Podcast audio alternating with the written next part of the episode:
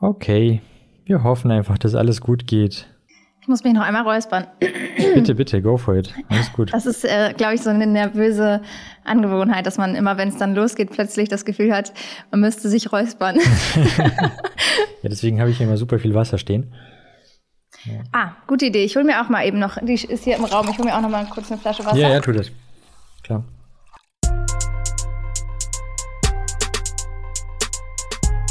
Development Environment. Development Environment. Development Environment. Development Environment. Development Environment. Development Environment. Herzlich willkommen zu DevEnv, dem IT-Podcast, bei dem es um mehr als nur um IT geht. Mein Name ist Ivan und bevor es gleich losgeht, äh, noch eine kurze Erinnerung daran, dass es DevEnv auch auf LinkedIn, YouTube, falls ihr es nicht gerade auf YouTube anschaut, Twitter und das war es, glaube ich, auch schon gibt.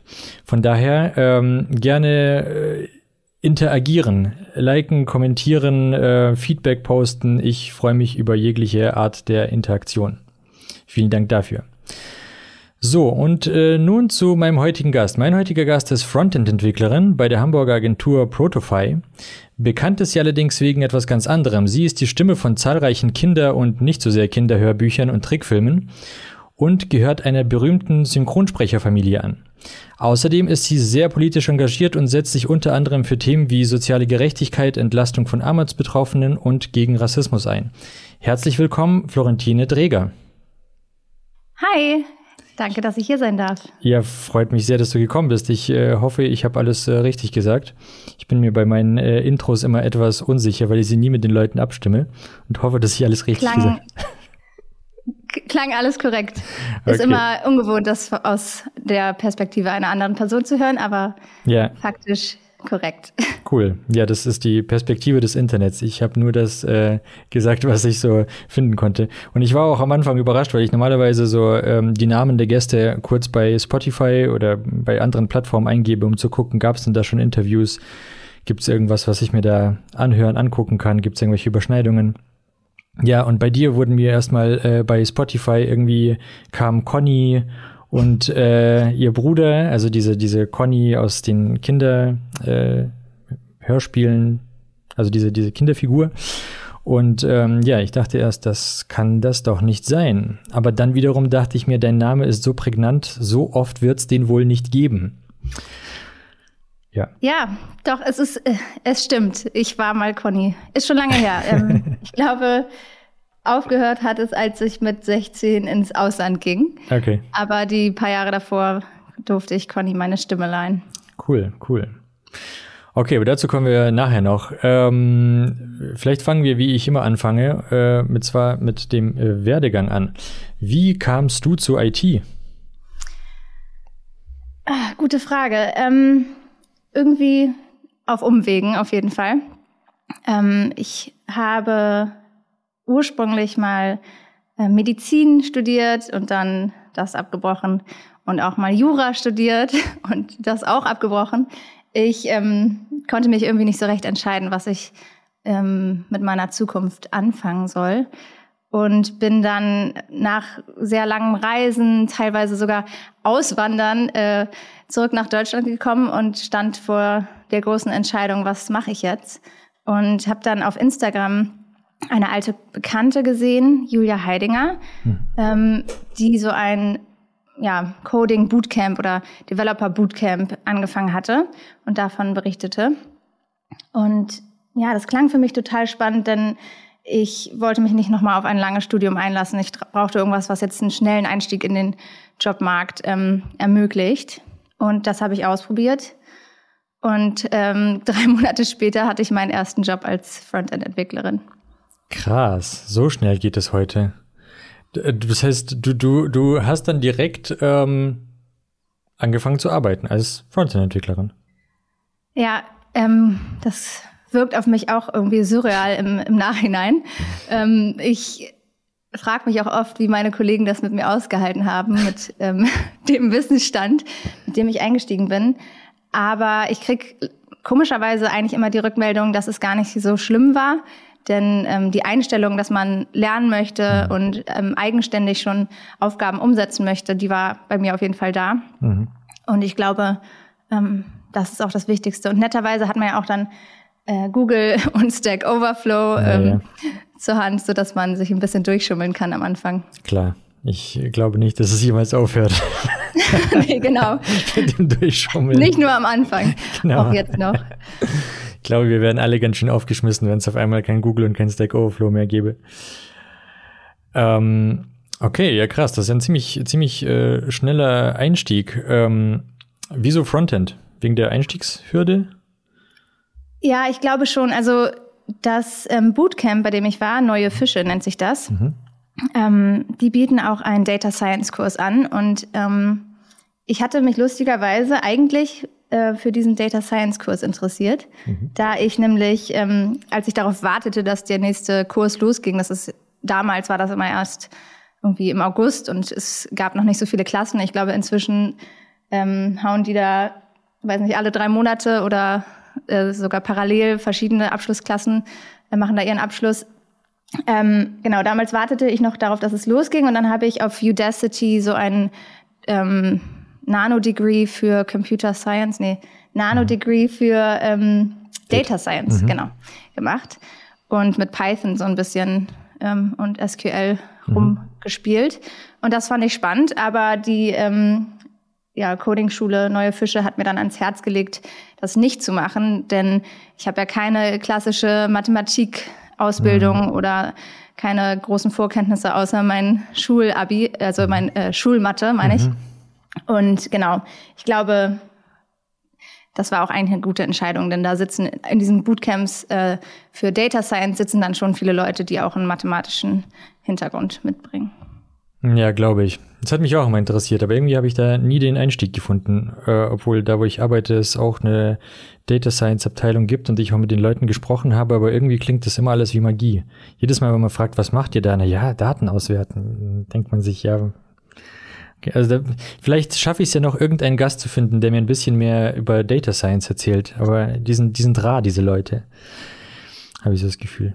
Ja, das kann sein. Also ja, ich kenne jetzt auf die Schnelle auch niemanden, aber vielleicht ja dann jemanden aus dem Data Science Bootcamp von Neue Fische. ja, mal gucken. Ähm, wie funktioniert so ein Bootcamp? Wie hast du das geschafft? In drei, also, oder sagen wir so, was konntest du nach drei Monaten? Also ich kann mir schon vorstellen, dass man da einiges äh, lernen kann, aber äh, so, was, was war so dein Stand danach? Also, was konnte ich? Ich konnte Dinge ausführen, mhm. ohne ähm, immer, immer zu wissen, was eigentlich hinter der Fassade passiert. Ich konnte zum Beispiel eine React-App bauen. Mhm. Ich konnte die auch ähm, mit Git ähm, versionieren. Mhm. Ich konnte die ähm, auch, also das war eine Web-App, das war keine React Native App oder so. Mhm. Inzwischen bin ich ja mehr im ähm, Mobile Development unterwegs, aber damals ja, okay. eben noch Web. Ich konnte ja ähm, kleine Tests schreiben mit ähm, Jest und so weiter und ein bisschen in der Konsole, also man lernt so die Basics äh, von Bash und so weiter, aber mhm. es war mehr, dass ich mir, dass ich auswendig gelernt habe, wie mhm. man Sachen macht, als dass ich wirklich verstanden habe, was da gerade passiert. Ja, ähm, verstehe. Genau, das okay. konnte ich. Aber das ist ein ganz guter eigentlich äh, Umriss. So, wenn jetzt jemand anfangen möchte, ähm, Bash, Tests, natürlich das übliche HTML, CSS wahrscheinlich. Genau. Ähm, und ein bisschen äh, irgendein populäres Framework, am besten dann React wahrscheinlich. Oder was gibt's da noch? Vue vielleicht noch. Ja. Ähm, cool. Das ist eigentlich ein ganz guter Einstieg. Und das schafft man in drei Monaten. Wie, wie, wie macht man das? Äh, also bist du da täglich acht Stunden oder ist das irgendwie aufgeteilt oder wie funktioniert das? Ja, genau. Also ich ähm, war täglich acht Stunden dort. Hm. Inzwischen gibt es auch ähm, Teilzeit-Bootcamps, die dann vielleicht für äh, Mütter oder Väter interessant mhm. sind, die ähm, sich weiterbilden möchten. Bei mir war es auch alles noch vor Ort. Also ich bin wirklich jeden Tag ähm, von neun bis 17, 18 Uhr mhm. dort gewesen und hatte Coaches, die mit einem wirklich in einer kleinen Gruppe von circa 15 Leuten dann ähm, Unterricht machen. Mhm. Und Was war die zweite Frage? Ähm, nee, wie es einfach aussieht. Also ob du da acht Stunden da bist oder nicht. Also ob das jetzt tatsächlich. Genau. Okay. Ja, und den letzten Monat hat man aber dann nicht mehr wirklich Unterricht, sondern arbeitet an seinem äh, digitalen Gesellenstück, wird das genannt. Mhm. Das ist dann eine Web-App, ähm, die man sich selber ausdenkt und umsetzt, ähm, die dann quasi als hm, ja auch in Bewerbungsgesprächen ein bisschen so als ähm, Abschlussprojekt vorgestellt wird, mhm. wo man zeigen kann, was man gelernt hat. Cool, cool. Das heißt, das finde ich auch sehr witzig, weil man, man hat ja danach, also du hast jetzt danach nichts äh, staatlich geprüftes, wie es so schön heißt. Aber ähm, ich muss auch ehrlich sagen, bei keinem einzigen meiner Jobs wurde ich jemals nach meinem Zeugnis gefragt oder jemals nach dem gefragt, was ich irgendwie gelernt habe, sondern es sind meistens Bewerbungsgespräche oder Einstellungstests im Sinne von jetzt irgendeiner Code-Challenge oder irgendwas. Und wenn du es halt kannst, dann kannst du es halt. Dann ist es vollkommen egal, was du in der fünften Klasse in Mathe hattest äh, oder auch in deinem Abschlusszeugnis in Mathe hattest. Ja, das, das ist echt das äh, Schöne an diesem Berufszweig.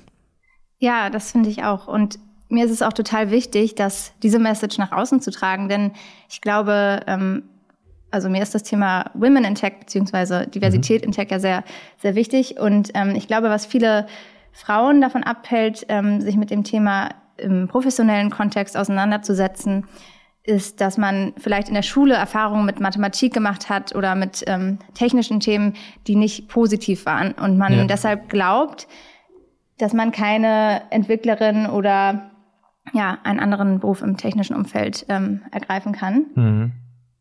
Und das ist Quatsch, glaube ich. Also ähm, ja, ja, die Mathe-Note auch im Abi hat nicht unbedingt ähm, Auswirkungen darauf, was man später ähm, machen kann. Ja, voll. Das ist lustigerweise auch das, was meine Mutter immer gesagt hat. Als ich damals gesagt habe, dass ich entwickeln möchte, hat sie gesagt, oh mein Gott, Ivan, wie, wie kannst du das nur machen? Du hattest doch in Mathe, warst du doch immer so schlecht. Ich habe seitdem nie wieder Mathe gebraucht. Ähm, also ich glaube, ja. es, es, gibt Zweige, wo man das mehr braucht, wie du schon gesagt hast, jetzt beim Data Science zum Beispiel, oder aber auch vielleicht, wenn du wirklich so einen tief grafischen Bereich gehst, wo man dann irgendwie Vektoren berechnen muss oder äh, irgendwelche Geschichten. Aber ansonsten, es gibt die IT so breit gefächert, da gibt es so viele Jobs, wo man einfach null Mathe braucht. Ja, vielleicht, wenn man andauernd auf Leadcode irgendwelche Challenges löst oder mhm. ähm, ich habe auch jetzt im Nachhinein, weil mich das auch ein bisschen äh, an meinem Ego gekratzt hat, dass ich keine klassische oder dass ich keinen, du sagtest irgendwie Diplom oder staatlich mhm. geprüften mhm. Abschluss habe, habe ich mir ein Buch bestellt, das nennt sich ähm, Computer Science for the Self-Taught Developer. Mhm. Also für den ähm, autodidaktisch äh, erlernten äh, Developer. Mhm. Und da stehen dann die ganzen Basics drin, so die Computer Science Basics und auch mathematische Formeln. Und ähm, das fand ich super interessant. Ich habe es noch nicht durchgelesen, muss ich zugeben, denn es ist recht zäh, aber ich habe mhm. ähm, immer mal wieder reingeschaut und mir ein paar Probleme angeguckt und ich habe dann auch gemerkt, ah, okay, ich verstehe das. Mhm. Und ich habe dann mit meinen Kollegen auf ähm, ja, Veranstaltungen oder ähm, beim Sommerfest zum Beispiel mhm. mal drüber gesprochen. Und was mir immer wieder aufgefallen ist, dass viele gesagt haben, die ähm, studiert haben, also mhm. Informatik studiert haben, ah ja, ich erinnere mich ganz dunkel, stimmt. Ja. Ähm, aber das geht gar nicht darum, dass man dieses Wissen tagtäglich anwendet und mit sich trägt, sondern um die ja, Fähigkeit, so ein Problem zu lösen. Mhm. Aber dass man wirklich ähm, tagtäglich dieses Problem lösen müsste, ist eben Quatsch. Also ja, es ja. reicht, dass man es theoretisch lösen kann. Und äh, ich glaube, ähm, keiner ähm, erinnert sich noch an all die Formeln, die er oder sie im Informatikstudium dann ähm, auswendig gelernt hat. Absolut, da wären wir wieder beim Thema. Wir haben ja alle ähm, Stack Overflow und, und ähm, Google. Man muss nur wissen, wo man nachzuschauen hat und wie das Problem zustande kommt. Das ist ja meistens viel wichtiger. Genau. Ich, ich, ich kann da noch eine Sache sehr empfehlen, ähm, weil ich habe das ja auch nicht studiert. Und ich habe oft gemerkt, wie mir so die Basics fehlen, wie vielleicht Leute, die das studiert haben, besseren Zugriff oder Zugang zu bestimmten Informationen hatten, einfach weil sie wussten, woher das kommt. Und dann habe ich mir mal, ähm, wie heißt das, Computer Science 50, CS50 von der Harvard University, das ja. auf IDX erscheint das, glaube ich, jedes Jahr. Ich weiß nicht, ob es heute noch erscheint, weil ich habe nämlich irgendwas gelesen, das wohl das letzte äh, CS50 war letztes Jahr oder so, aber kann auch jetzt eine Fehlinformation sein. Ähm, das hat mir sehr, also das ist ein super langes das geht ja über mehrere, äh, also ich weiß nicht, also auf jeden Fall zig Stunden und äh, gibt aber echt einem sehr, sehr gute Basics von A bis Z. Ja, habe ich auch schon reingeguckt und finde ich auch ja. super. Bin total dankbar, dass die ähm, solche Materialien veröffentlichen. Ja, völlig umsonst. Und der Typ, der das ja. macht, der macht es richtig, richtig cool auch. Also, das. Äh ja, so wie man sich das aus dem Film halt vorstellt, wenn man an der Harvard University studiert. Ne? Das ist, ähm, ja. ja. Ja, ich glaube, da, cool. dadurch, dass da noch eine größere Filmproduktion, oder nicht Filmproduktion, aber dadurch, dass da eine, viel Aufwand betrieben wird, das Ding aufzuzeichnen und mit coolen Special Effects und so, ähm, ist das vielleicht nicht das wahre Bild der Harvard University, aber es sieht auf jeden Fall sehr, sehr cool aus und der erklärt das sehr cool und ähm, also hat mir sehr geholfen. Ja. Muss ich sagen. Alrighty. Äh, bist du dann direkt bei Protofy gelandet oder ist das jetzt so dein zweiter, dritter, whatever Step? Ist tatsächlich mein allererster Arbeitgeber. Mhm. Und ähm, ja, irgendwie auch der perfekte Fit. Das war mir gar nicht so bewusst, äh, als ich den Job angenommen habe. Ich hatte schon irgendwie ein gutes Bauchgefühl und habe mich riesig gefreut, mhm. ähm, als ich die Zusage bekam. Aber habe jetzt über die letzten Jahre immer mehr festgestellt, wie ähm, ja, was für ein Glücksgriff das war, dass wir zusammengekommen sind. Ähm, weil eben all meine Passionen und äh, Side-Hustles und Ideen hier total auf ähm, fruchtbaren Boden stoßen und ja, gefördert werden. Cool. Mega. Ja, das ist schön. Äh, was, was macht Protofy genau? Also wir bieten ein Rundum-Paket für Menschen, die ein digitales Produkt erschaffen möchten. Mhm. Ähm, wir, also das geht von Konzeption über UX ähm, zu Entwicklung, also Frontend, Backend. Ähm, wir haben inzwischen auch eine DevOps. Abteilung, also ich glaube eine Zwei-Mann-DevOps-Abteilung. Mhm. Und ähm, genau, Testing ähm, wird teilweise noch outgesourced, aber mhm. übernehmen wir auch teilweise. Also ja, Leute kommen zu uns, wenn sie ein digitales Produkt an den Markt bringen wollen und wir unterstützen sie dabei. Digitales Produkt bedeutet App oder bedeutet auch Web-App oder generell digitales Produkt? Eigentlich alles. Also okay. ähm, wir haben jetzt in letzter Zeit viele Apps äh, gemacht, also besonders viele Shop-Apps. Ähm, ja, da, da einfach ein großer Markt für da ist. Aber wir haben auch andere Spiele, Lernplattformen und mhm. ähm, ja, eine App, die zum Beispiel die Steuerung von Schmiersystemen übernimmt über Bluetooth. Mhm. Also ähm, das, die Range ist relativ groß. Cool. Ja, Stark. Und ähm, du hast vorhin gesagt, du bist jetzt mehr in der, ähm, du bist jetzt mehr in der App-Entwicklung. Äh, was, was machst du da? Also die letzten zwei Jahre habe ich mitgeholfen, die Chibo-App zu entwickeln. Mhm. Ähm, das haben wir mit Flutter gemacht. Flutter mhm. ist so auch meine erste große Tech-Liebe, mhm. wenn man das so sagen kann. Ähm, wir sind hier bei Protofy, als ich hier angefangen habe, mit ähm, React, also React Native unterwegs gewesen und haben uns dann aber relativ schnell, nach glaube ich einem Jahr, äh, entschieden, unseren Tech-Stack auf Flutter zu wechseln. Und ähm, ja, das hat mir extrem viel Spaß gemacht und ähm, ich glaube, das habe ich auch in vielen Talks schon erwähnt. Ich bin nicht so die CSS- Künstlerin. Ich mhm. ähm, drücke mich eher so darum und bin eigentlich auch, ja, vielleicht auch ähm, mehr interessiert an Full-Stack-Entwicklung und ähm, durch Flutter, ja, hat sich so ein gefühlt irgendwie der Kreis geschlossen, weil man gar nicht mehr so strikt in Backend und Frontend äh, mhm. trennt, sondern irgendwie so ein ganzes Produkt entwickelt und ähm, okay. ja, das hat mir total Spaß gemacht. Cool, das heißt auch mit Datenbankanbindung und allem drum und dran?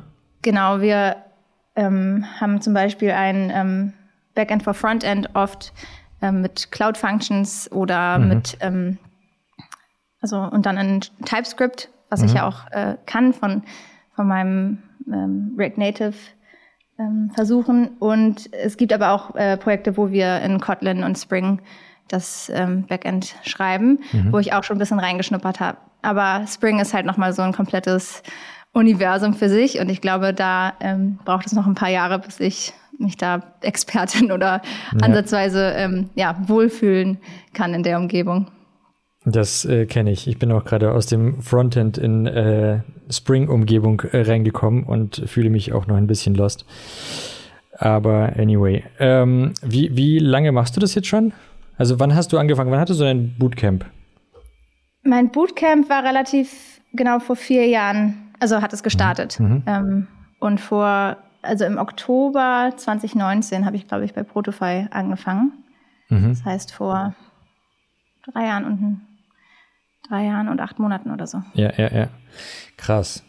Ja, das ist ein ganz schöner Kickstart. Also all die Sachen, die du jetzt so äh, Testing, äh, TypeScript, äh, gut, Flutter, ähm, das ist schon ganz schönes Rundumpaket.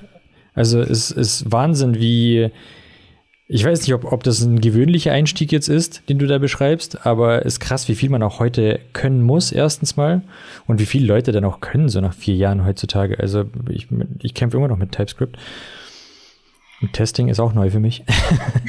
ja, Testing äh, wurde mir durch äh, das Chibo-Projekt äh, sehr ans Herz mhm. gelegt. Da, also in der Agentur ist man ja immer ein bisschen davon beeinflusst, für welchen Kunden man arbeitet. Und Klar. bei größeren Kunden ist natürlich Testing immer ähm, groß geschrieben. Und ich glaube, in der Agentur, das bringt das Agenturleben so mit sich, dass man eben sehr breit gefächert ähm, Skills aufbaut. Und das ist auch etwas, was mich total glücklich macht, denn ich äh, ja, bin super wissbegierig und freue mich immer, wenn ich mich weiterbilden darf. Mhm. Es ist natürlich trotzdem wichtig, dass man auch in die Tiefe geht. Ja. Und ich glaube, ähm, dafür ist es super, wenn man dann ein Projekt findet oder ein, ein ja, eine Te Technologie, die einem wirklich begeistert. Und mhm. ähm, das mache ich zum Beispiel gerade mit Flutter, aber ähm, ja, da, da soll es nicht aufhören. Es soll auch auf jeden Fall nochmal in andere cool. Gefilde gehen. Cool. Ja, gut, ich weiß gar nicht, ob es so wichtig ist, dass es immer in die Tiefe geht. Ich kenne auch viele Leute, die sich einfach, also es gibt natürlich so Hardcore-Programmierer. Ich habe gestern eine andere Folge aufgenommen ähm, und da haben wir genau darüber gesprochen, dass es auch Leute gibt, die einfach gerne sich auf irgendwas festbeißen und dann sind die einfach die Todesexperten zum Beispiel jetzt in irgendeiner, in einem Framework oder in einer Sprache und die wollen auch nichts anderes tun, als genau das zu machen. Und es gibt andere Leute, die ähm, interessieren sich für zig Sachen gleichzeitig, werden aber wahrscheinlich niemals so tief abtauchen und niemals so ein tiefes Wissen aufbauen von jetzt einem bestimmten Framework oder einer Sprache. Und mhm. ähm, das ist aber beides auch voll okay, oder? So, weil ja. es, nicht jeder kann oder muss Teamlead werden, nicht jeder muss irgendwie eine Architekturübersicht haben und ähm, ja, auch ein Architekt kann niemals so tief in jedem Thema drin stecken wie jetzt ein Spezialist, sage ich mal. Absolut. Und ja, du hast auch recht. Also es ist auch nicht immer hilfreich, ähm, sich komplett in eine Technologie ähm, ja, zu werfen und nichts anderes mehr zu machen, so ein bisschen den Weitblick zu verlieren. Denn mhm. wer weiß, wie lange die Technologie noch äh, relevant sein wird. Ne? Und am Ende hat man irgendwie fünf Jahre in, auf, auf ein äh, ja, Framework gesetzt, das ja. dann vielleicht gar nicht mehr genutzt wird. Ne? Das stimmt, ja, das stimmt. Ja, ja, ja. Auch also das denke ich mir auch oft bei Leuten, die jetzt so wirklich Experten sind in, in irgendeinem Framework, das einem Unternehmen gehört, siehe React oder ähm, Vue jetzt glaube ich nicht, aber sagen wir mal React. Flutter. Flutter? Echt? Von wem ist Flutter? Ist von Google. Von Google? Ah, okay. Aber ja. Wusste ich nicht. Okay, ähm, ja, es äh, kann natürlich dann auch irgendwann, wir sehen es ja immer wieder, vor allem in unserer heutigen spannenden Welt, ähm, äh, wo Sanktionen nach links und nach rechts verteilt werden. Man weiß nie, wo man auf einmal landet. Irgendwann. Das stimmt. Ähm, alrighty. Ich habe auf deine, also ich habe es ja gerade im, im Intro oder ich weiß gar nicht, ob ich es im Intro angesprochen habe, ob da der Record-Button schon gedrückt war, aber ich bin ja auch, ähm, als ich recherchiert habe äh, über dich, äh, bin ich darauf gestoßen, dass du äh, vor zig Jahren mal der Conny äh, deine Stimme geliehen hast. Und du hast, glaube ich, auch noch ganz vielen anderen Büchern und äh, Personen äh, deine Stimme geliehen. Ähm, ich habe allerdings jetzt nichts von deiner Tätigkeit als Synchronsprecherin auf äh, LinkedIn gefunden. Hast, äh, gibt es da irgendein, ich habe so, also es war zumindest mein Gefühl, das ich jetzt aus dem Internet hatte, du möchtest diese beiden Dinge klar trennen. Ist das so? Ähm, lustig, dass du das gerade fragst, denn ich habe tatsächlich mit dem Gedanken gespielt. Ähm, ich habe gerade eine sehr äh, spannende Rolle mhm. gewonnen, wenn man das, oder ein Casting für eine sehr spannende, coole Rolle gewonnen. Mhm. Und ähm, ich glaube, das werde ich, sobald ich darf, auch auf äh, LinkedIn erzählen. LinkedIn habe ich mir gemacht, als ich das Bootcamp beendet hatte, um eben ja Jobangebote und ähm, der weiteren zu finden. Und es kam mir irgendwie nie in den Sinn, meine Synchronsprecher-Hörspielkarriere dort auch irgendwie, ja, öffentlich zu machen. Aber mhm. eigentlich trenne ich das jetzt nicht mit Absicht, weil ich irgendwie Angst hätte oder äh, denke, das passt nicht zusammen. Ich, ich habe lustigerweise gerade auch für eine App was gesprochen. Also Witzig. da kamen die beiden ähm, Welten so wirklich mal komplett zusammen. Mhm. Und ich freue mich auch schon total, wenn die App dann veröffentlicht wird. Ich glaube, dann werde ich auch auf LinkedIn davon erzählen. Cool. Cool, also es ist äh, nicht beabsichtigt. Siehst du Synchronsprechen mehr als äh, Hobby vielleicht? Weil du sagtest ja, du hast jetzt LinkedIn erschaffen, um ein Business, Business-Netzwerk aufzubauen oder Jobangebote äh, zu bekommen. Ist das mehr Hobby oder? Weil du machst Schwierig. das ja schon sehr ich professionell. Ich mache das ja seit ich fünf bin. Genau. Also deshalb ist es schon so ein integraler Part meines Lebens. Mhm. Aber ähm, ich habe immer wieder mich dagegen gewehrt, das hauptberuflich zu machen. Ähm, aus verschiedensten Gründen. Nicht, weil es mir keinen Spaß macht oder so. Ähm, ich glaube, in jungen Jahren auch, weil ich mich von meiner Familie oder meinen Eltern etwas abgrenzen wollte, wie man das so macht in dem mhm. Alter. Aber auch, ähm, ja, ich wollte immer noch irgendwas ähm, machen, was vielleicht, ich kann es gar nicht richtig beschreiben. Irgendwas in mir hat immer noch danach ähm, verlangt, dass ich noch was anderes mache. Mhm. Und ähm, ich sehe es nicht unbedingt als Hobby, aber ich sehe es nicht als mein Hauptberuf. Also hauptberuflich bin ich Softwareentwicklerin und nebenberuflich ähm, bin ich Synchron- und Hörspielsprecherin. Cool. Das äh, ist ein cooler Nebenberuf. In der Tat. Du hast ja, ähm, also du machst es aber nach wie vor und du machst es auch relativ regelmäßig, richtig? Also ich habe, als ich mal so durch deinen Katalog, zumindest auf Audible, habe ich dann auch irgendwie deinen Namen gefunden. Und äh, da waren schon zwei gut gefüllte Seiten zumindestens voll mit Hör Hörbüchern in deinem Namen. Ja, es ist so phasenweise. Also ich, ähm, man hat da auch gar nicht so viel Einfluss drauf. Ich habe ähm, vor einem Jahr oder so gedacht, ich glaube, ich höre jetzt auf mit Synchronsprechen. Mir wird das alles zu viel, einfach zeitlich. Ich wollte mich auf meine Karriere als Softwareentwicklerin mhm. fokussieren und siehe da, ich krieg in derselben Woche, wo ich das nur gedacht habe, drei Anrufe, ob ich nicht Lust hätte, hier und da was, was zu sprechen. Und mhm. ähm, ja, das ist Murphys Gesetz, glaube ich. Ja. Und äh, ja, ich habe den Gedanken dann jetzt doch wieder verworfen, damit aufzuhören. Es, ich weiß auch nicht, kann mich da auch nicht wirklich entscheiden. Es ist trotzdem ähm, ja, es ist viel, ne? wenn man 40 Stunden die Woche als Softwareentwicklerin arbeitet und dann mhm. irgendwie versucht, nachmittags oder am Wochenende noch ins äh, Studio zu fahren. Es könnte bestimmt mehr sein, also aber über, wie alt bin ich jetzt? Ich werde jetzt 30. Mhm. Über 25 Jahre häuft sich natürlich einiges an mhm. und daher wahrscheinlich auch die vielen Einträge in der Synchrondatei. Cool, cool. Ja, also ich würde jetzt auch nicht damit aufhören, glaube ich, wenn ich an deiner Stelle wäre, weil äh, wozu auch? Ich glaube, das ist ein ziemlich cooler, spannender Job. Ähm, aber ich verstehe natürlich, dass es Zeit frisst. Kann ich mir, kann ich mir auch gut vorstellen. Ja, man möchte natürlich beidem gerecht werden. Ne? Das ist ja. immer so. Ja, ja, verstehe. Du machst aber nicht nur ähm, Synchronsprechen nebenher, sondern du bist auch, ähm, korrigiere mich, wenn das jetzt nicht korrekt ist, ähm, Tutorin bei Technovation Girls Germany. Habe ich zumindest in irgendeinem anderen deiner Interviews äh, gelesen. Ähm, was ist das? Also erstens stimmt das? Und wenn ja, dann äh, was ist das genau und wie, wie kam es dazu? Ja, es stimmt. Ich bin äh, Tutorin. Ähm, ja, Technovation Girls Germany ist ein richtig cooles Programm, das hier in Deutschland von der Deutschen Kinder- und Jugendstiftung ähm, organisiert wird. Das eigentliche Programm, also kommt initial, äh, wurde initial in den USA gegründet mhm. und kann aber von NGOs oder Stiftungen auf der ganzen Welt ausgeführt werden. Ähm, und da werden Mädchen zwischen 10 und 18 ähm, dabei begleitet, eine App zu bauen, mhm. ähm, die sie sich selber ausdenken, das Ziel ist immer, dass ein soziales Problem naja, gelöst äh, ist vielleicht ein bisschen hochgegriffen, aber angegangen wird, sich darüber Gedanken gemacht wird und dann eine digitale Lösung geschaffen wird in Form einer App. Und da unterstütze ich eine Gruppe von vier, ähm, bei mir sind es 15- bis 16-jährigen mhm. Mädchen, mhm. ähm, einmal die Woche. Und das kam zustande, weil, ja, wie kam das denn zustande? Ein, ein Freelancer, der mit uns gearbeitet hat, der ähm, ist mit Sarah Pulver befreundet und die ähm, ist ganz aktiv bei Technovation. Also die arbeitet mhm. für Technovation Girls Germany. Mhm.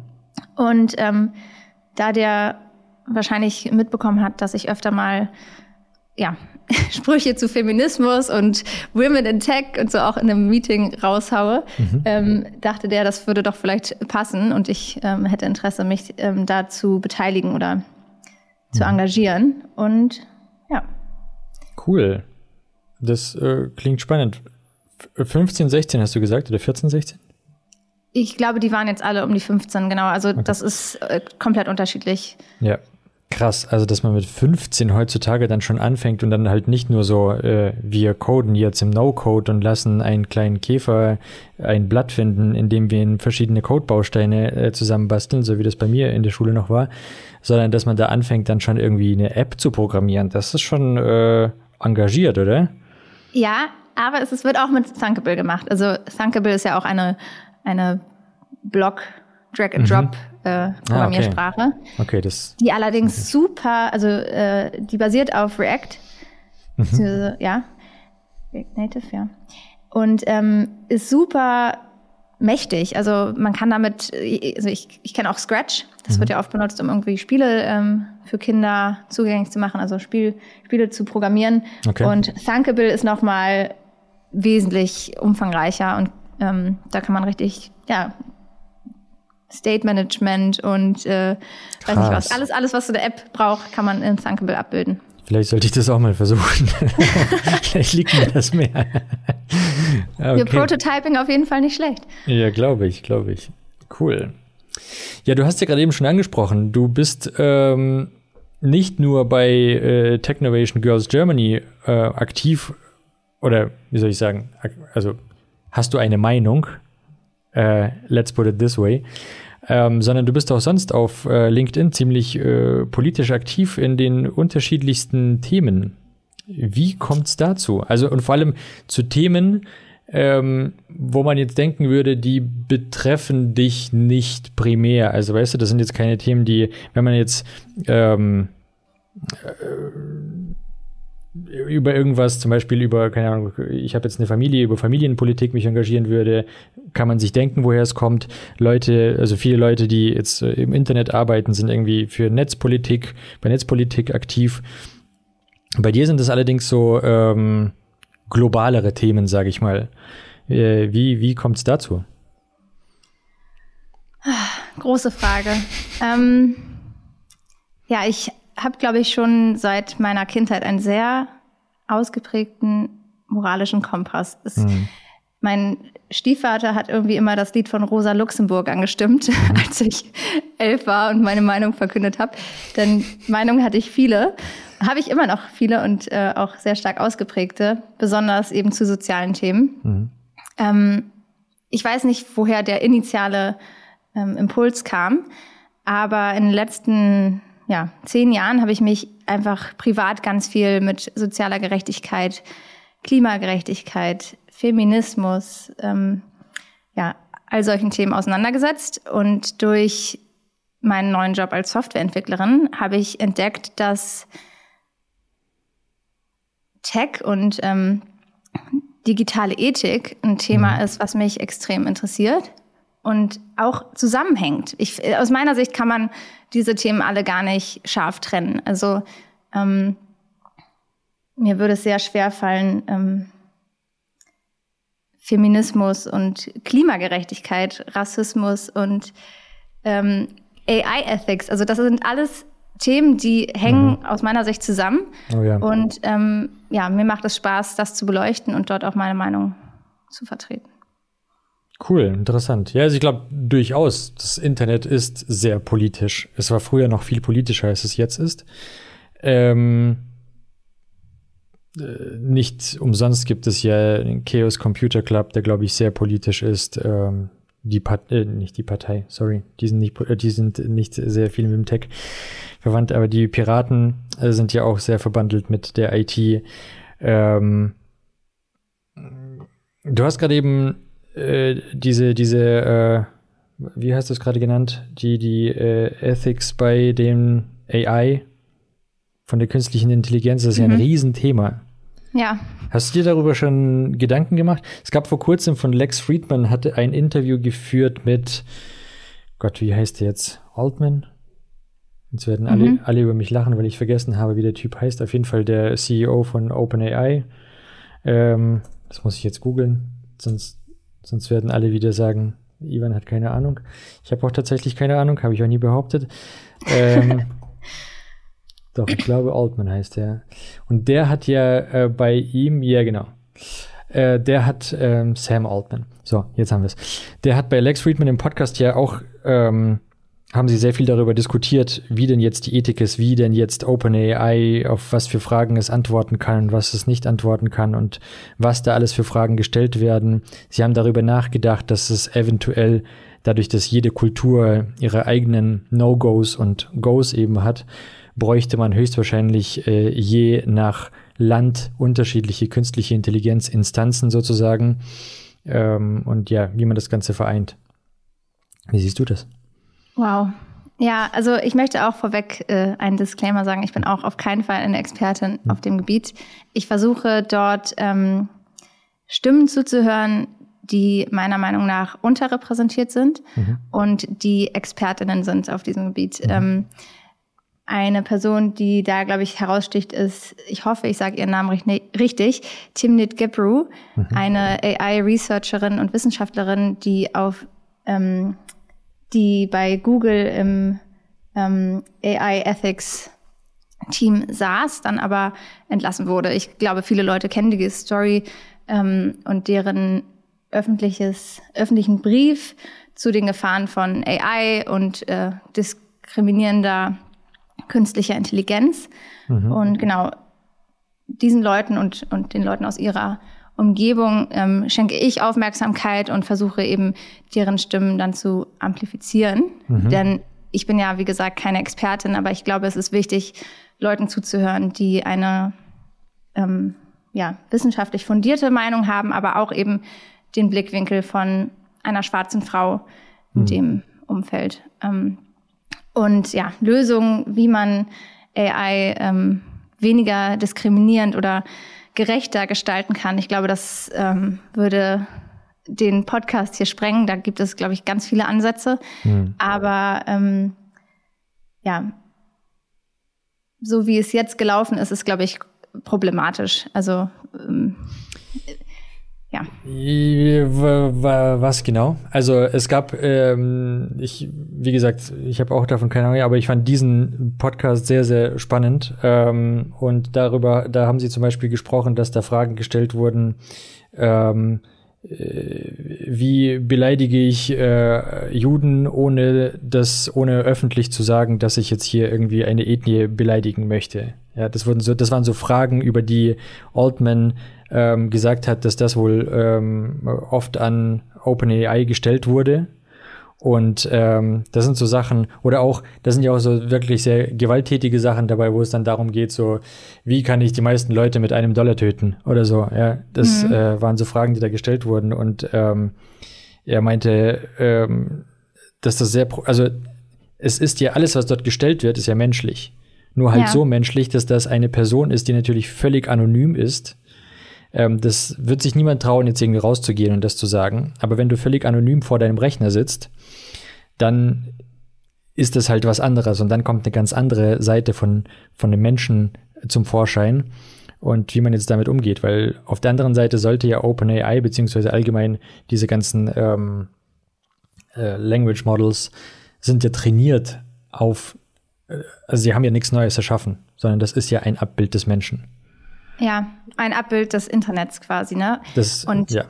da sehe ich auch das Problem, denn das Internet ist eben nicht ein perfektes Abbild unserer Gesellschaft. Hm. Das Internet ist, ja, also einerseits ist es ein Abbild, denn es äh, zeigt ähm, den Rassismus, die Homophobie und hm. äh, die Transfeindlichkeit, die ähm, Frauenfeindlichkeit, die es im Internet gibt. Aber es kann eben nicht unterscheiden zwischen, also jetzt ein Language Model kann nicht mhm. unterscheiden zwischen Meinung und Fakt im Internet. Und das ist, glaube ich, das Problematische. Ähm, weil ja. eben nur berechnet wird, was ist die wahrscheinlichste, ähm, was ist der wahrscheinlichste Outcome dieser Frage. Und wenn man dann auf Daten des Internets zurückgreift, ähm, können eben problematische Antworten generiert werden. Und so wird dieses eh schon problematische, ähm, mhm. Ja, was im Internet steht und was wir uns allen zugänglich ist und was äh, Menschen diskriminiert, eben auch nochmal auf einer Plattform wie ChatGPT immer weiter verbreitet. Und mhm. da sehe ich auf jeden Fall ein großes Problem. Ja, das stimmt. Zumal, wenn wir davon ausgehen, dass immer mehr und mehr Content von ChatGPT generiert wird, weil ja viele Leute zum Beispiel auch Blogposts und ähm, ja allgemein Content mit Chat mit Hilfe von ChatGPT oder anderen Language Models ähm, erstellen und die Language Models aber wiederum auch von sich selbst ja lernen werden, weil wenn sie das Internet mit aufbauen, äh, da habe ich auch schon gehört, dass das irgendwann einen Kurzschluss geben wird, weil sie quasi ähm, sie verstärken ja ihre eigene Blase da, dadurch dann umso mehr und irgendwann wird es dann so intensified sein, dass äh, ich bin mal gespannt, was, da, da, was davon der Outcome sein wird. Es ist im Allgemeinen noch eine sehr, sehr spannende Zeit. Ich meine, wir stehen jetzt gerade noch nicht mal am Anfang von dem, was kommen wird.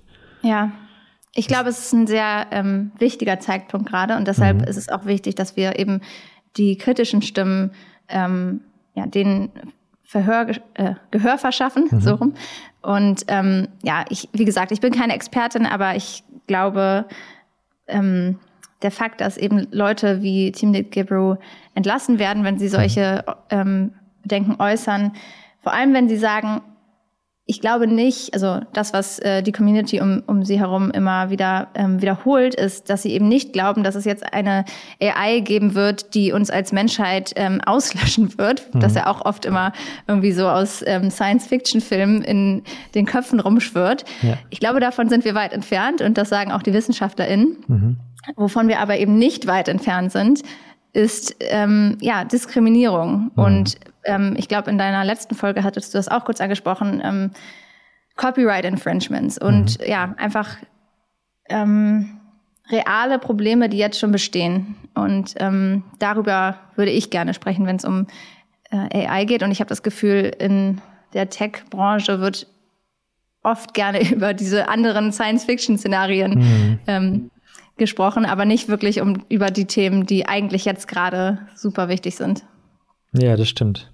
Das stimmt. Hört man äh, im Allgemeinen selten. Ähm, mir ist vor kurzem auch, äh, ich habe jetzt den Namen von dem Typen nicht äh, parat, aber ich habe gestern, vorgestern, irgendwo habe ich auch, ich glaube auf Twitter eine Nachricht gelesen darüber, dass ein anderer Wissenschaftler auch bei Google im Übrigen ähm, das Google-Team verlassen hat, weil er Bedenken geäußert hat. Aber ähm, ich habe auch die Google Language Models noch nie ausprobiert. Interessant, was sie da am, mhm. am Kochen sind. Bin mal ja, gespannt. und bei Microsoft wurden ähm, zufälligerweise mit all den äh, Entlassungen, die da stattgefunden haben, auch das komplette AI Ethics Team entlassen. Mhm. Was auch ja, schade ist. Gerade zu diesem Zeitpunkt natürlich macht es irgendwo Sinn. Ne? Man weiß ja, dass Microsoft und ChatGPT jetzt ähm, gemeinsame Sache machen. Yeah. Und da wurden kurzerhand alle, die dafür zuständig waren, dass ähm, ja, die Mitarbeiter trainiert wurden in Sachen AI-Ethics und wie trainiere ich ein AI-Model ähm, so, dass es nicht äh, diskriminierende Ergebnisse ausspuckt. Ähm, ja, die wurden kurzerhand alle mit entlassen. Krass. Interessant. Wobei ich das Gefühl hatte, also zumindest bei Sam Altman, vielleicht ist er auch ein Typ, der sich gut verkaufen kann, keine Ahnung, aber ich hatte das Gefühl, dass ihm Ethik schon sehr am Herzen liegt. Also zumindest kam das so rüber in dem Podcast, den ich gehört habe. Und allgemein habe ich viele Artikel von ihm gelesen zu AI Ethics, dass sie daran stark arbeiten. Vielleicht kann man nur hoffen, ja. Ja, weiß ich nicht. Let's see. Allgemein finde ich das aber ziemlich cool, dass du dich so politisch engagierst, weil ähm, man kann sich damit, ich meine, wir leben in einer sehr, sehr polarisierten Welt vor allem im Jahre 2022, 2023. Ähm, seit der ganzen Corona-Pandemie habe ich das Gefühl, wurde das Ganze nur noch intensiviert und ähm, die Leute haben ganz, ganz krass ihre Lage angenommen. Wo es früher noch sehr viel Grauzone gab, hat heutzutage irgendwie jeder eine Meinung zu äh, allen möglichen politischen Themen. Wir haben auch immer mehr politische Themen, muss man dazu sagen. Sehr, mhm. jeden Tag passiert wieder irgendwas. Ähm, also Gott sei Dank noch nicht jeden Tag, aber sehr häufig. Und äh, erntest du da auch viel Kritik oder also kriegst du viel Zustimmung oder gibt es auch Kritik? Ähm, ich glaube, dafür habe ich noch nicht genug Follower. Ich bin ja okay. wirklich ein kleines, also ich bin ähm, gerade ganz am Anfang äh, meines ähm, Weges, würde ich behaupten. Mhm. Also ich glaube, aktiv poste ich bei LinkedIn seit zwei, drei Monaten. Mhm. Auch zu politischen Themen. Und mhm. ich habe manchmal das Gefühl, I'm screaming into the void, also niemand hört mich. Mhm. Ähm, ich rechne schon damit, dass das auch manchen Leuten auf den Keks geht und mhm. die können mir dann auch entfolgen kein Problem, wenn die jetzt mit mir connected sind, weil wir irgendwie gemeinsam an einem Projekt äh, gearbeitet haben und die mhm. haben keine Lust auf politische Themen bei LinkedIn. Fair enough. Ähm, ich glaube, irgendwie alles, was wir machen, ist auf eine Art und Weise politisch. Mhm. Arbeit ist und war schon immer politisch, mhm. aus meiner Sicht. Also ähm, ich, ich kann das nicht trennen und ich möchte das auch nicht trennen. Und ich kriege auch viel äh, Zuspruch und mhm. ähm, positive Rückmeldung. Ja, ähm, bisher zum Glück noch keine Hasskommentare oder andere Sachen. Mhm. Ähm, womit sich, glaube ich, andere Leute, die ähm, ja ein größeres Following haben, wesentlich mehr auseinandersetzen müssen. Mhm. Ähm, verstehe. Wobei ich nicht glaube, dass dieses Screaming to the Void, dass es immer Leute sind, also allgemein, gerade auch in der IT sind Menschen, glaube ich, sehr verhalten mit dem Liken, Kommentieren und sind sehr, sehr viele Zuschauer. Aber ähm, also wenn ich mir angucke, wie viele Impressions zum Beispiel manche Posts haben und wie viel Feedback davon oder wie viel Interaction ähm, äh, zurückkommt. Ich habe vor kurzem mal in die bei mir in die Twitter ähm, Analytics reingeschaut und da ist so der Average Interaction Rate liegt bei fünf Prozent. Das ist schon krass. Also ich weiß nicht, ob es nur mir so geht. Vielleicht mache ich da auch irgendetwas falsch oder auch richtig, aber ähm, ja. Ja, ich glaube, so ja, das äh, sehe ich auch immer wieder. Und was ich auch noch dazu sagen wollte, warum ich vielleicht auch nicht so viel ähm, Hate oder äh, Widerspruch bekomme, muss man ja auch dazu sagen, ich bin halt, das sage ich immer gerne dazu, ich bin halt extrem privilegiert. Du hattest vorhin angesprochen, viele der Sachen, die ich anspreche, tangieren mich nicht direkt. Hm. Und genau deshalb finde ich es eben wichtig, dass ich auch darüber spreche. Hm.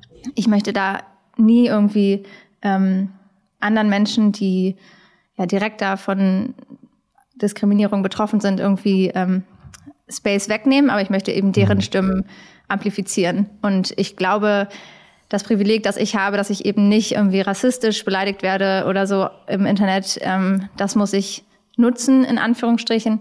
Ähm, denn ja, andere Menschen, die eben ihre Meinung äußern, kriegen wesentlich schlimmere, äh, schlimmeres Feedback, also wenn man das Feedback nennen ähm, kann. Und ja, wahrscheinlich äh, führt das auch dazu, einfach meine privilegierte ähm, Stellung in unserer Gesellschaft, dass ich mich im Internet frei oder freier äußern kann als mhm. andere, ohne dafür einen Shitstorm zu ernten. Ja, gut, aber heutzutage bietet ja alles Angriffsfläche. Also wie du schon gesagt hast, alleine schon dadurch, dass man jetzt sagen könnte, äh, man könnte es ja auch negativ auslegen. So, du bist jetzt privilegiert, was mischst du dich da ein oder so, weißt du? So, es gibt ja immer irgendwen, heutzutage hat jeder irgendeine Meinung und man kann alles so und so auslegen. Und es gibt auch genügend Leute, die alles so und so auslegen. Von daher, ähm, hast du denn in deinem direkten, also jetzt vielleicht nicht im Internet, sondern in deinem direkten Umfeld irgendwen, wo du sagst, okay, ähm, meine Meinung passt jetzt den Personen gar nicht und wir diskutieren aber darüber oder da hat jemand eine ganz andere Meinung. Ähm, wir diskutieren aber darüber. Zumindest bei mir war es oft mit meinem Vater früher so, dass wir da sehr, sehr unterschiedlicher Meinung waren. Ähm, und äh, ja, einfach, oder, oder, also, worauf ich hinaus möchte, bist du in so einer, ähm, bist du in einer Bubble, in der du same-minded bist, so irgendwie? Gibt es da viele Leute, die dasselbe, oder schaust du dir auch ähm, komplett andere Meinungen an von vielleicht äh, Leuten, die jetzt nichts mit dir zu tun haben oder nichts mit, mit äh, deiner Weltanschauung zu tun haben? Ja, das ist eine super gute Frage. Ich finde nämlich, es ist total leicht, sich in seiner eigenen Bubble zu Absolut. verlieren ja. und äh, gar nicht mehr ähm, zu schauen, was geht denn in der echten Welt hm. so ab und äh, welche Meinungen schwirren da draußen noch rum. Ähm, tatsächlich, ja, mit meiner Familie habe ich gar nicht so viele Aneckungspunkte. Ähm, und auch in meiner Firma, meine Firma ist ähm, sehr progressiv und unterstützt eben auch das, was ich tue. Deshalb gibt es hier, glaube ich, sehr viele like-minded people. Mhm. Ähm, aber trotzdem treffe ich natürlich in meinem Alltag gerade irgendwie über Freundesfreunde oder äh, Leute, die man noch aus der Schulzeit kennt. Und dann trifft man sich mal wieder und fängt an zu äh, schnacken. Mhm. Ähm, klar, da treffe ich auch auf Menschen, die ganz andere Meinungen haben als ich. Und ich übe gerade mit diesen Menschen in äh, ja, die, eine Unterhaltung zu gehen und einen Diskurs zu starten, ohne ähm, von oben herab oder angreifend ähm, zu sprechen. Ich mhm. übe das ganz aktiv, denn ähm, mir fällt es nicht leicht. Das sind ja auch oft Themen, die irgendwie emotional behaftet sind. Ja. Ähm, aber ich kann es jedem nur ans Herz legen, das auch zu üben, denn da ähm, lernt man ganz, ganz viel über sich selber auch. Und es trainiert einen auch ähm, faktenbasiert zu diskutieren und nicht emotional zu werden, wenn es um politische und ähm, ja, ethische Themen geht. Absolut. Mic drop. Nee, also äh, bin ich, äh, bin ich äh, voll bei dir. Ich finde es auch sehr, sehr wichtig, sich nicht auszuschließen und nicht nur noch Kanäle zu abonnieren, die genau das erzählen, was, ähm, was einem äh, selbst zusagt, sondern auch die Sachen anzuschauen, die vielleicht in meiner Bubble total verschrien sind oder als total falsch gelten. Weil du hast vorhin auch angesprochen, ähm, stimmt, darauf wollte ich noch eingehen, dann sind wir irgendwo anders abgebogen. Ähm, du hast gesagt, dass einem, eine, eine Language Model es schwer fällt, ein, also die kann zwar die Aussagen ähm, verwerten, aber sie kann keine Fakten von Aussagen unterscheiden. Und da glaube ich, tun wir Menschen mit menschlicher Intelligenz uns auch mittlerweile im Internet sehr, sehr schwer, Fakten zu unterscheiden, weil es ist halt einfach super schwer, Fakten zu finden. Also, also wenn du es wirklich wissen möchtest und es herrscht einfach extrem viel Information, die du, ähm, wenn du es einfach liest und du denkst, ah, okay, der hat's gesagt, na dann wird schon richtig sein. Kein Mensch macht sich die Mühe, da nochmal nachzugucken und nochmal nachzulesen, ob es tatsächlich so ist oder nicht, sondern wir nehmen sehr, sehr vieles als gegeben hin. Absolut. Es ist eine Sinnflut an Informationen. Ja. Und ähm, ja, ich kann es eigentlich niemandem verübeln, dass es äh, schwer fällt, hm. sich eine Meinung zu bilden oder auch ähm, sich zu informieren. Hm. Aber man kann es immer wieder nur versuchen und ähm, ich finde, es ist auch eine sehr gefährlich, ein sehr gefährliches Narrativ, was so in den letzten äh, zwei, drei Jahren immer wieder aufkam, dass man eben Medien gar nicht mehr vertrauen kann. Mhm. Das finde ich auch sehr gefährlich. Also ich finde, ähm, es gibt trotzdem noch sehr solide und äh, vertrauenswürdige Medien. Ähm, und klar, auch da sollte man Faktencheck machen und äh, einige vergleichen und so weiter. Mhm. Aber ja, vielleicht ähm, das Internet ist eben ein, ein großer, großer wilder Ort und ich äh, greife dann doch öfter noch auf äh, Printmedien zurück, ähm, hm. weil ich mich da dann sicherer fühle, hm. ähm, muss ich zugeben. Alright, dann Blitzfragen. Mac oder Windows? Mac. Schon immer? Ähm, nein, aber im Bootcamp habe ich mit Mac äh, programmiert und dazu habe ich auch eine lustige Anekdote. Ich hatte dann ein Bewerbungsgespräch, ähm, wo mir ein Windows-Computer äh, vorgesetzt wurde und ich sollte eine Coding-Challenge lösen und alles, was ich in den 15 Minuten geschafft habe, war, das, ähm, die IDE 17 Mal zu schließen mit einer Tastenkombination. Und ähm, ich habe dann aufgegeben und äh, ja, seitdem bin ich äh, großer Mac-Fan, aber ähm, Team Mac. Ja. Alrighty. Ähm, Smartwatch oder Dumbwatch? Äh, Dumb. Ja? Ich, ja, doch. Ich, ich mag Klassik, klassische Sachen auch okay. gerne und brauche nicht immer die Connection ins Internet hm. zu jeder Zeit. Cool. Light Mode oder Dark Mode? Always Dark. Ich weiß nicht, ob ich das einfach auch übernommen habe von äh, den jungen EntwicklerInnen, die mir begegnet sind und ich es cool fand, aber inzwischen geht's nicht mehr anders. Okay, das ist jetzt nur im IDE oder allgemein überall dark? Überall. Okay, krass. Cool. Das ist auch etwas, das ich äh, hier während dieses Podcasts gelernt habe, dass man auch noch andere Sachen auf Dark stellen kann, nicht nur das IDE. Seitdem habe ich auch alles bei mir auf Dark umgestellt. Come to the dark side. Genau, da, da wohne auch ich. Ähm, Spaces oder Tabs?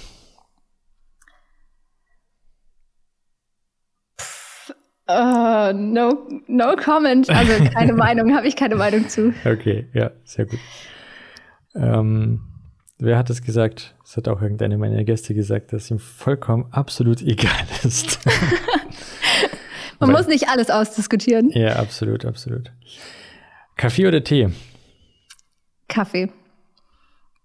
Das Obwohl ich in letzter Zeit auch versuche, meine vier Tassen am Tag zu reduzieren und äh, meinen Matcha, Matcha mhm. Latte oder so äh, trinke. Also das ist ja auch Tee. Aber das stimmt. Coffee ob, wins. Ob das, dann, ob das dann so viel besser ist, das stattdessen Matcha zu nehmen, weil Matcha ist ja auch sehr, sehr teinhaltig, was ja auch sehr, sehr nah an Kaffee kommt. Ob, ob das ja, deinem Blutkreislauf so gut tut. bitte nicht meine Vorstellung, dass ich jetzt gesünder unterwegs bin. okay, okay. Es ist immerhin grün. Es sieht gesünder Richtig. aus. Ja. Richtig. Verstehe. Na gut. Ähm, spannenderes Projekt oder besseres Gehalt? Oh, ganz schwierige Frage. Da könnte ich jetzt auch ausholen, denn ich bin natürlich Verfechter von fairen Gehältern. Mhm. Ähm, ich finde mhm. es extrem wichtig, dass man für Leistung auch fair entlohnt wird. Ähm, aber für mich gibt es da so eine äh, Grenze, wo ich sage, ab da zählt jetzt auf jeden Fall das spannendere Projekt. Denn wenn ich ähm, ja, so viel äh, Geld gezahlt bekomme, dass ich meine Grundsicherung also abdecke, dass ich was zurücklegen kann, dass ich mhm. auch mal Pause machen darf und zum Beispiel Urlaub machen darf und so weiter und so fort. Also dass meine Grundbedürfnisse gedeckt sind, dann gewinnt immer das spannendere Projekt. Mhm. Ähm, denn das erfüllt mich und macht mich glücklich im Alltag. Viel mehr als jetzt irgendwie, ja, um nochmal auf das äh, Smartwatch-Thema zurückzukommen, mhm. noch eine Apple Watch oder fancy AirPods oder mhm. andere ähm, Luxusgüter. Aber genau, erstmal die, die grundlegende, ähm, die grundlegenden Bedürfnisse müssen vom Gehalt auf jeden Fall gedeckt sein und fair entlohnt sein. Cool. Kacke, ja, auf dieses Thema hätten wir vielleicht auch noch, ähm, ja, vielleicht, vielleicht sprechen wir nachher nochmal darüber. Das ist tatsächlich auch ein interessantes Projekt, weil Gehälter im, in der IT sind ja doch sehr verschrien, also im positiven Sinne verschrien. Und ich glaube auch, dass die IT in den letzten Jahren sehr großen Zuwachs bekommen hat. Nicht, äh, also unter anderem auch deswegen, äh, weil es bekannt wurde, dass man hier ganz gut Geld verdienen kann. Ähm, von daher, was da gerechtes Gehalt ist oder nicht, ist äh, ein spannendes Thema. Das es, stimmt, ja. Es gibt ja genügend Berufe, die wesentlich sinnstiftender für die Gesellschaft sind. Ähm, ja. Und ja, ich bin dafür alle Gehälter prinzipiell, also unsere Gehälter sind gut schon und ich bin mhm. dafür, dass sehr viele andere Berufe auch so gut bezahlt werden sollten. Ich mhm. finde es immer schade, wenn wir sagen, warum geben wir denen so viel Geld? Wir können ja, also es wäre doch schön, wenn ähm, einfach alle in Würde leben könnten und von dem Gehalt, was sie bekommen, ja, auch was zurücklegen könnten und so weiter. Also ja. äh, ich bin kein Fan davon, gute Gehälter, also ich rede jetzt nicht von mhm. exorbitanten Managergehältern oder so, mhm. aber ich bin kein Fan davon, äh, gute Gehälter, die ähm, in unserer Zeit irgendwie dafür sorgen, dass man ja ohne Angst äh, mhm. vor der Zukunft seine Familie zum Beispiel ernähren kann, die dann ähm, schlecht zu machen. Ich bin eher dafür, dass wir allen Menschen ein, ein würdiges Gehalt zahlen und die anderen Gehälter anheben. Ja, also klingt gut, klingt aber auch utopisch.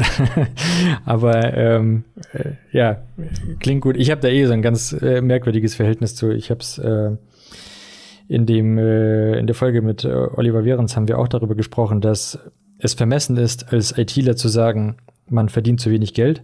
Das wäre ähm, ja, wie soll man sagen, ja, ist einfach vermessen. So, sollte man nicht tun, weil man tatsächlich sehr viel verdient.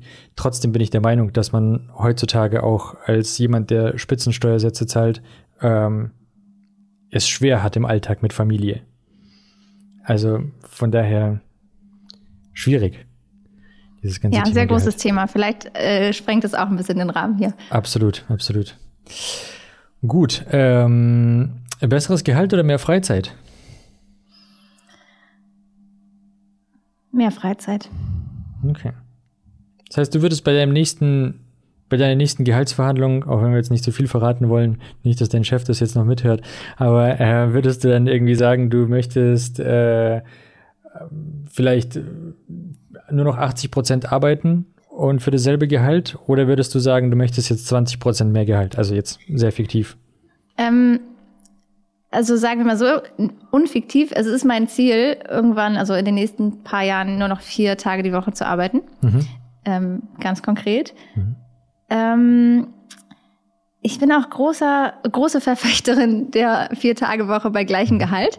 Von daher würde sich das Problem vielleicht auch von selber lösen, wenn meine Firma entscheidet, dass wir da progressiv vorangehen und äh, dieses total tolle Arbeitsmodell mal ausprobieren. Mhm. Ähm, aber ja, eben, also wenn es bedeutet, dass ich weiterhin ähm, ein ja, gutes Leben führen kann und auch ein bisschen was für meine Zukunft zurücklegen mhm. kann, dann würde ich auf jeden Fall ähm, ja, mehr Freizeit wählen und, okay. und auch auf mehr Gehalt verzichten.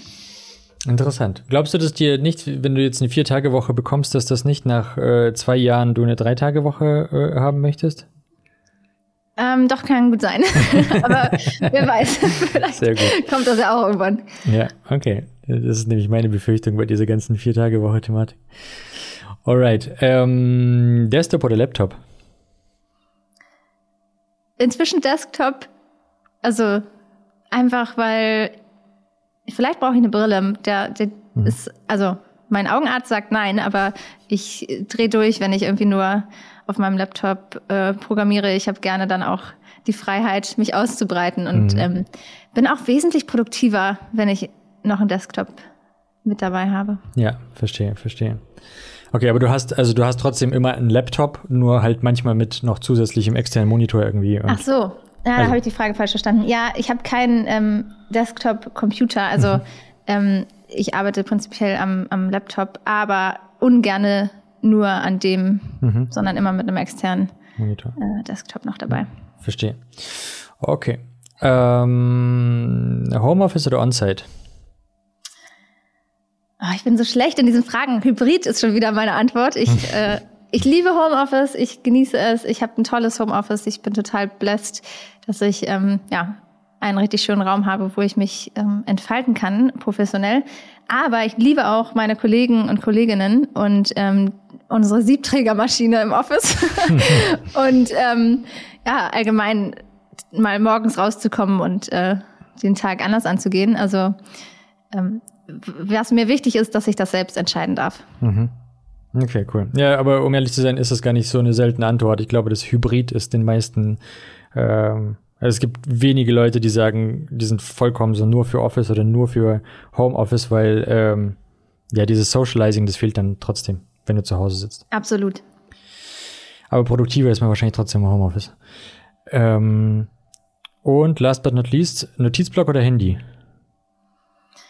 Handy. Ich wünschte, ich wäre so, weiß nicht, so mit einem, wie heißen die nochmal, Moleskine äh, mhm. Notizbuch äh, ja. unterwegs und würde immer, ja, ganz romantisch meine Sachen da reinschreiben, aber die Notes-App ist das Einzige, was ich wirklich nutze. Ja. Ich bin auch ähm, ja, notorisch äh, chaotisch, was so Zettelsachen angeht, also abheften und, und ähm, ja, Rechnungen, Steuererklärung und so mhm. weiter. Das habe ich erst in den letzten zwei Jahren richtig gelernt. Mhm. Deshalb bin ich unfassbar dankbar, dass ich in einem Job arbeite, wo mir eigentlich nie ein Brief geschickt wird, den ich abheften muss. Verstehe. Und deshalb ähm, bin ich da immer digital unterwegs. Papierkram ist nicht so deins. Nee.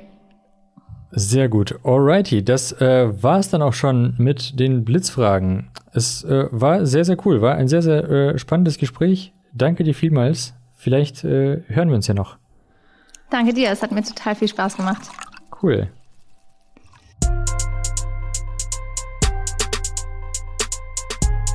Development Environment. Development Environment. Development Environment. Development Environment. Development Environment. Development Environment. Development Environment.